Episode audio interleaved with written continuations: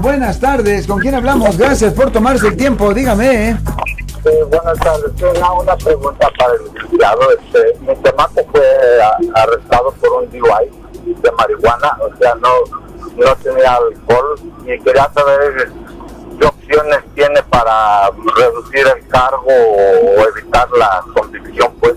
Ok, so esta es la cosa. am, los casos... Yo entiendo. So, los casos de conducir bajo la influencia de marihuana son bien interesantes, porque en esos casos la fiscalía tiene que enseñar específicamente que la marihuana estaba impidiendo la habilidad de propiamente conducir a un vehículo. No es como alcohol donde si no pueden enseñar eso, ah, se pueden agarrar del nivel de alcohol en el sistema.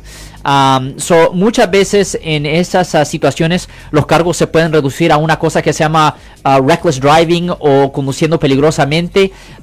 Y si la fiscalía no puede establecer nada malo con respecto al manejo muchas veces esos cargos hasta pueden ser ah, pues retirados. La otra cosa que es buena que en este momento cuando las personas están conduciendo bajo la influencia de marihuana el departamento de motor vehículos no toma acción generalmente independientemente a lo que toma la corte. So, hay mucho más ah, probabilidades de tener buenos resultados en los casos de conducir bajo la influencia de marihuana en comparación a conducir bajo la influencia de alcohol. Pero, esto viene un pero, pero bien pronto ah, se está estimando que posiblemente el próximo año van a tener una cantidad de ah, marihuana que una persona, eh, una cantidad específica ah, limitando am, la cantidad de marihuana que una persona puede tener en su sistema. Por ejemplo, en el, en el estado de Colorado, si una persona tiene más de 5 nanogramos de marihuana en su sangre, eso es suficiente para que le den un DUI de marihuana automáticamente y bien pronto van a querer hacer ah, la misma cosa aquí en el estado de California.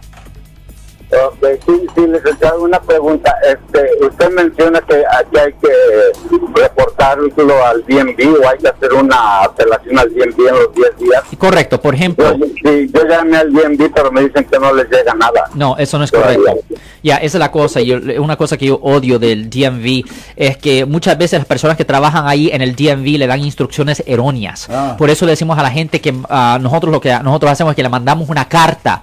Ah, solicitando una audiencia administrativa. Eso se tiene que hacer dentro de 10 días y eso lo hacemos en nuestra oficina. Se solicita esa carta para pedir una audiencia administrativa y cuando se pide esa carta, esa carta o cuando se manda esa carta pidiendo una audiencia administrativa, ah, nos dan una audiencia y en esa audiencia ellos tienen que enseñar tres cosas, tienen que establecer tres cosas para tener éxito en suspenderle a la persona la licencia. Primero, tienen que enseñar que la persona ah, fue parada adecuadamente o que el policía tenía el derecho de investigar lo que estaba pasando, eso es número uno. Número dos, tienen que enseñar que la policía ah, arrestó a la persona adecuadamente y que identificó a la persona adecuadamente. Y finalmente, el tres, tienen que enseñar que la persona estaba conduciendo con un nivel de alcohol de .08 o más. Esas son las tres cosas que ellos tienen que enseñar.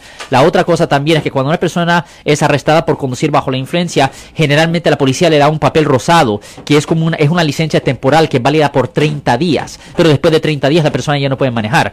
Ahora, cuando nosotros mandamos una carta al Departamento de Motor Vehículos, ah, lo que pasa es que el DMV le manda otra ah, licencia temporal que es válida por mucho más que los 30 días. Ahí la persona puede manejar hasta que se haga una decisión formal con el DMV. Pero tienen que estar, ah, eh, eh, tienen que entender que lo que pasa con el DMV, con el Departamento de Motor Vehículos, es separado e independiente a lo que pasa en la corte. El oficial del DMV puede decir que usted es inocente, el juez puede decir que usted es culpable. A la misma vez, el juez puede decir que usted es inocente y el oficial del DMV puede decir que usted es culpable. Son dos cosas que son separadas e independientes porque el estándar de prueba es completamente diferente en una audiencia administrativa versus en la corte criminal. Man, where do you buy your coffee?